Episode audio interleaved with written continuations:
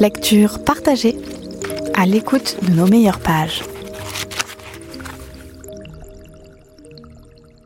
Le pianoctel, les boucles d'oreilles réveillent, la machine à arrêter le temps, le traducteur chien humain, le livre infini, l'effaceur de mémoire ou le Baby HP, un merveilleux appareil captant l'énergie des enfants pour en faire de l'électricité, sont des inventions qui existent bel et bien dans les livres d'écrivains du monde entier tels que Boris Vian, Jules Verne, Italo Calvino, Jorge Luis Borges, Alphonse Allais, Raymond Roussel, Dino Buzzati, Jacques Jouet et tant d'autres.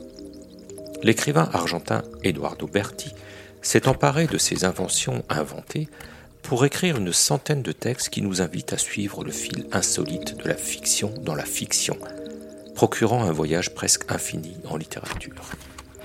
Ces textes sont publiés aux éditions La Contralée avec les œuvres proposées par Monobloc, un duo d'artistes franco-allemands.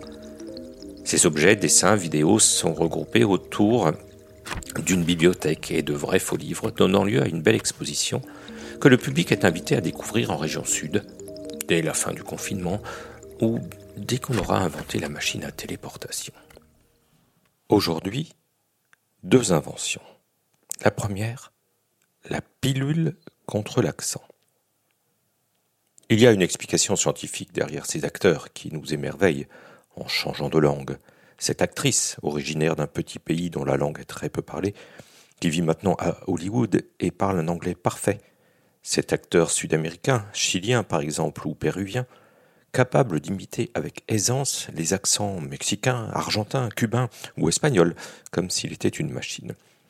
Un jour, on nous dira la vérité. On nous dira qu'a été mise sur le marché, enfin, la pilule contre l'accent étranger, que tout le monde espère. En attendant, on nous prépare à recevoir cette nouvelle. Et l'humoriste Gad Elmaleh, le Jerry Seinfeld français, comme beaucoup l'appellent, dans un récent spectacle, joue avec la possibilité d'une pilule de ce genre comme s'il s'agissait d'une plaisanterie, d'une simple idée de son cru. La prochaine étape, on le sait, est la pilule pour écrire dans toutes les langues sans faire de faute. Supposons que je ne parle qu'anglais. Malgré tout, j'écris ce texte en français grâce à la pilule. Cette phase, of course, se trouve dans une étape more incipient because les scientifiques haven't trouvé yet la formule parfaite qu'elle pity.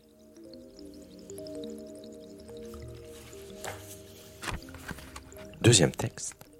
Potion d'invisibilité. L'homme invisible typique est équipé des accessoires suivants. Un chapeau, ou une casquette, ou rien de ce genre. Un pantalon, deux chaussures, ou deux pantoufles ordinairement de pointure. Couleur et style semblables. Une chemise ou un maillot, ou la première sur le second, un portefeuille avec une somme d'argent variable, ou même sans argent du tout, une paire de lunettes, un paquet de cigarettes blondes à filtre, un briquet qui ne marche pas toujours, un téléphone portable, une montre bracelet, un caleçon modèle boxer ou slip, des chaussettes de taille et de couleur de préférence identique, une ceinture en cuir, ou pourquoi pas des bretelles, une mallette ou un sac à dos, un parapluie ou une canne, ou ni l'un ni l'autre. Si on lui enlève tous ces accessoires et qu'il ne devient pas invisible, c'est que la potion ne fonctionne pas. Ces deux textes sont extraits de Inventaire d'inventions inventées d'Eduardo Berti. Lecture Pascal Jourdana.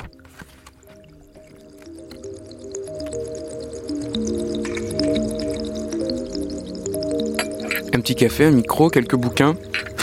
Je vous propose une lecture.